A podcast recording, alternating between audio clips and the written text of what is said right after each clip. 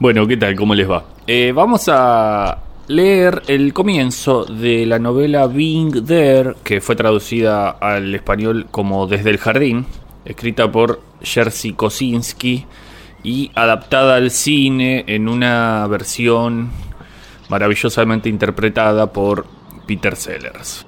Vamos. Era domingo, Chance estaba en el jardín. Se movía con lentitud, arrastrando la manguera verde de uno a otro sendero mientras observaba atentamente el fluir del agua. Delicadamente fue regando cada planta, cada flor, cada rama del jardín. Las plantas eran como las personas, tenían necesidad de cuidados para vivir, para sobreponerse a las enfermedades y para morir en paz. Sin embargo, las plantas diferían de la gente, Ninguna puede reflexionar sobre sí misma ni conocerse, no existe ningún espejo en que pueda reconocer su rostro, ninguna puede obrar intencionadamente. No le queda sino crecer, y su crecimiento carece de sentido, puesto que no puede razonar ni soñar. Las plantas gozaban del resguardo y protección del jardín, separado de la calle por un alto muro de ladrillos rojos cubiertos de hiedra, cuya paz no perturbaba siquiera el ruido de los coches que pasaban. Para Chance, las calles no existían. Si bien nunca había abandonado la casa y su jardín, la vida que transcurría del otro lado del muro no despertaba su curiosidad. El frente de la casa donde habitaba el anciano podría haber sido parte del muro o de la calle. Nada indicaba que hubiera allí algún ser viviente. En los fondos de la planta baja que daban sobre el jardín vivía la criada. Pasillo por medio estaba la habitación de Chance, su cuarto de baño y un corredor que conducía al jardín. Lo que el jardín tenía de particularmente atractivo era que en cualquier momento en que se detuvieran los angostos senderos, entre los macizos de arbustos o entre los árboles, Chance podía comenzar a dar vueltas sin saber a ciencia cierta si avanzaba o retrocedía, si sus pasos lo acercaban o lo alejaban del lugar de donde había partido. Lo único importante era seguir su propio ritmo, como las plantas en su crecimiento. De vez en cuando Chance cerraba el paso de agua y se sentaba sobre el césped a reflexionar. El viento, ajeno a la dirección en que soplaba, mecía los arbustos y los árboles. El polvo de la ciudad se asentaba uniformemente, oscureciendo las flores que pacientemente aguardaban el lavado de la lluvia y luego los rayos del sol que las secaran. Sin embargo, a pesar de la vida que bullía en él, aún en el momento de su máximo esplendor, el jardín era la tumba de sí mismo. Bajo cada árbol y cada arbusto había troncos que se pudrían y raíces que se desintegraban. Resultaba difícil saber qué era más importante, la superficie del jardín o la tumba en la que se originaba y en la que recaía constantemente. Había, por ejemplo, cerca del muro unos setos vivos que prosperaban con total indiferencia por las plantas vecinas. Crecían con mayor celeridad, sofocando a las flores más pequeñas y adueñándose del terreno de los arbustos más débiles. Chance entró en la casa y puso en funcionamiento el aparato de televisión. Fun is a little child watching you make a party from a package Pillsbury Deluxe Golden Yellow Cake. El aparato creaba su propia luz, su propio color, su propio tiempo. No estaba sometido a las leyes físicas que acababan siempre por doblegar a las plantas.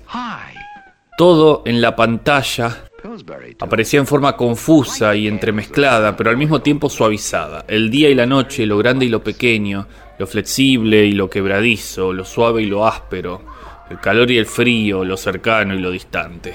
En ese mundo en colores de la televisión, la jardinería era como el bastón blanco de un ciego. Cambiando de canal, Chance podía modificarse a sí mismo. Al igual que las plantas del jardín, pasaba por distintas fases, solo que a diferencia de ellas, podía cambiar tantas veces como lo deseara con solo dar vueltas al dial.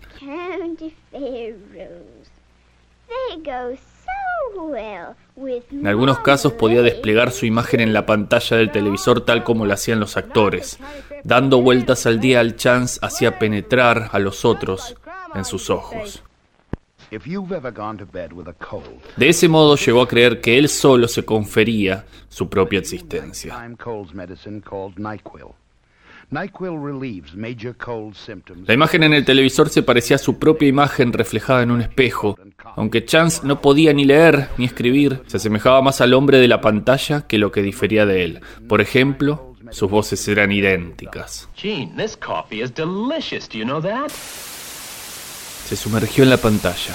Como la luz del sol, el aire puro y la llovizna, el mundo más allá del jardín penetró en Chance, y Chance, como una imagen de la televisión, y su irrupción en el mundo, sostenido por una fuerza que no podía ver ni sabía nombrar.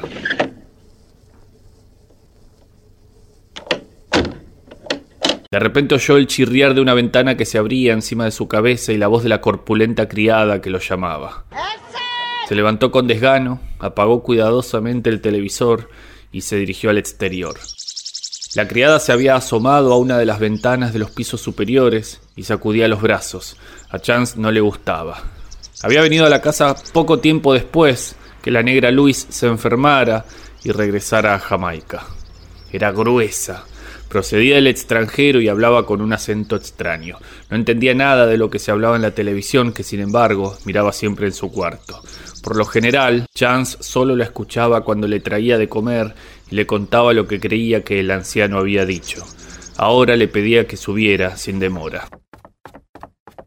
Chance comenzó a subir la escalera, no confiaba en el ascensor desde la vez que la negra Louise se había quedado encerrada en él durante horas. Atravesó el largo corredor hasta llegar al frente de la vivienda. La última vez que había estado en esa parte de la casa, algunos de los árboles del jardín, ahora altos y frondosos, eran pequeños e insignificantes. En ese entonces no había televisión.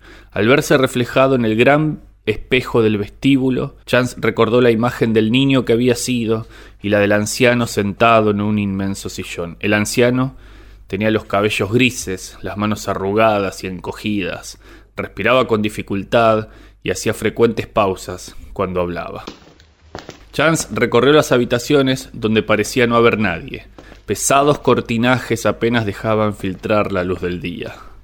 Lentamente contempló los grandes muebles cubiertos de viejas fundas de hilo y los espejos velados. Las palabras que el anciano había pronunciado la primera vez que lo viera se le habían fijado en la memoria como sólidas raíces. Chance era huérfano y el anciano lo había recogido en su casa desde muy niño.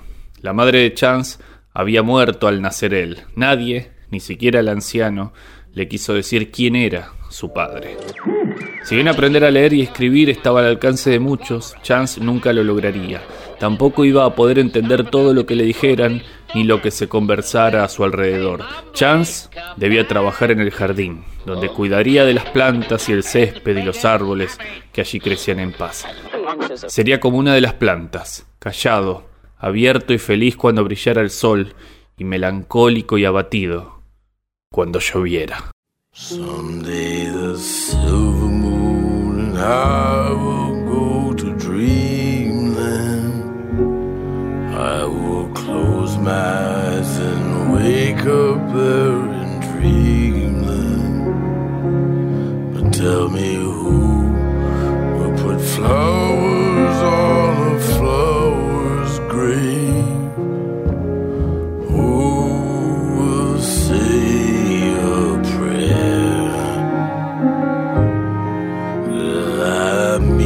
Yeah.